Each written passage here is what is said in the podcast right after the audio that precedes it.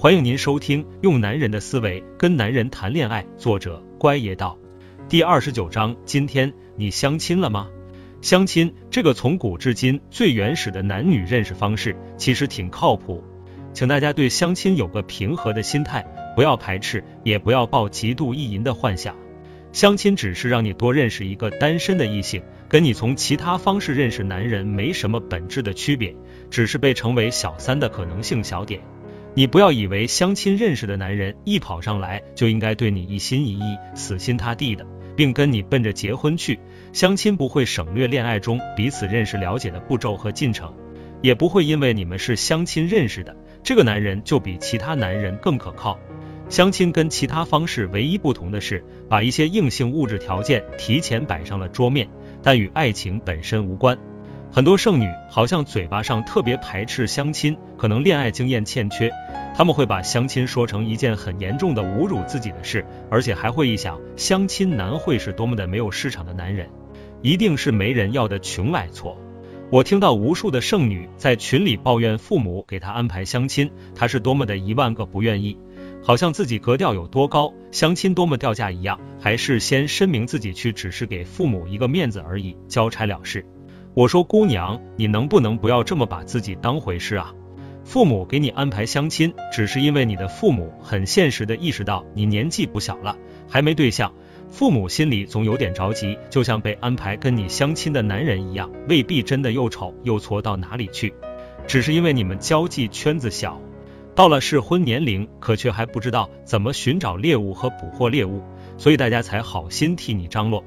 别人家一给你安排相亲，你就不屑的立马让自己屁股上面装了火箭，把自己抬举到天上去。其实你有什么好不屑的呢？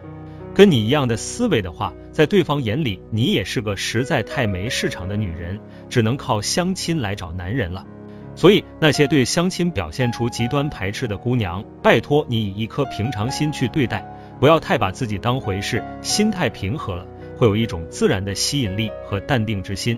还有一种姑娘也是挺极端的，她们不排斥相亲，但却对相亲抱有太美好的幻想，还没见面呢，就光凭介绍人的大致描述，她们就开始想入非非、无限意淫了。记得有个姑娘，就因为她的姐妹说要给她介绍个亿万富豪级的男人，此男脾气好，外籍，资产上亿，对朋友热情等等。姑娘一听对方条件那么好，还没见面呢，就开始无限幻想了，貌似就等着嫁进豪门做少奶奶了。然后这姑娘就不断的开始意淫做豪门少生活和如何保持一颗平和的心。可几个月过去了，到现在连个富豪的影都没见着。我说姑娘，你能不能接点地气的生活？生活不是意淫，相亲也不是中彩票，相亲只是介绍一对男女认识而已。这对男女是否会谈恋爱，甚至结婚，都是两人见了之后，通过逐步了解才能判断定夺的事情，跟自然方式认识的男女谈恋爱没什么两样。不要人家一给你提相亲，你连面都还没见，就把自己想象成对方的老婆了，好不好？这是要闹笑话的。见面之前，介绍人的话是不能太当真的，你最多信个百分之五十，因为他们总会有夸大包装的成分。更何况现代社会的浮躁，导致很多男人喜欢吹嘘夸大自己来增强自信。他们有的时候甚至未必是吹嘘，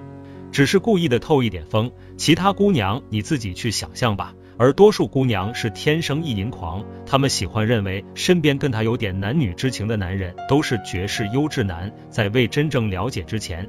她们也很乐意把男人的身家背景往他们期望的方向想。身边有这样的一个例子：六年前，一哥们儿曾在文心集团下的一个小杂志社做个打杂的，年收入其实才三万多块，因为收入低，就一直找不到对象。后来他学乖了。每次人家给他介绍对象的时候，他都把他的年收入夸大百分之八十，因为他把公司替他交的四金和各种津贴保险都算在他的年收入里，甚至连春节发的年货都可以算进去。于是他跟人说年收入的时候，说成近六万，简直翻了一倍。虽然六万也不算多，但后来这哥们儿换了个工作，到市政协下的一个单位去做。也是类似办公室打杂的，他相亲的时候，索性说自己是政协里的姑娘，直接把政协里想象成政协委员或常委等级别的，简直是图无限了。可实际呢，这哥们儿连个正式编制都不是。以上说的这些，都是为了让姑娘有颗平常心去对待相亲这件事，不要把相亲想得过于低级，也不要幻想的过于美好，否则你会失望的。相亲最皆大欢喜的状态是双方都一见钟情了，一拍即合了，但这真的属于小概率事件。到我这里来咨询的大多数姑娘碰到的情况是，她看上了对方，但对方却对姑娘不是太感冒。谈不上喜欢，也谈不上讨厌，非要我支招。姑娘，对于对你感觉平平的男人，只要你不严重，属于他绝对排斥的类型，不是完全没办法攻克的。虽然我不支持不鼓励，因为这其实是女追男的问题，女人多少显得卑微了点，即使追到，也未必真心相爱，只是你有了一时的利用价值而已。但是我还是给各位妇女同志一些希望，那就是你必须找到他的弱点，抓住他的弱点。攻克或弥补他的弱点，让他渐渐离不开你。你可以通过介绍人了解这个男人的弱点到底是什么。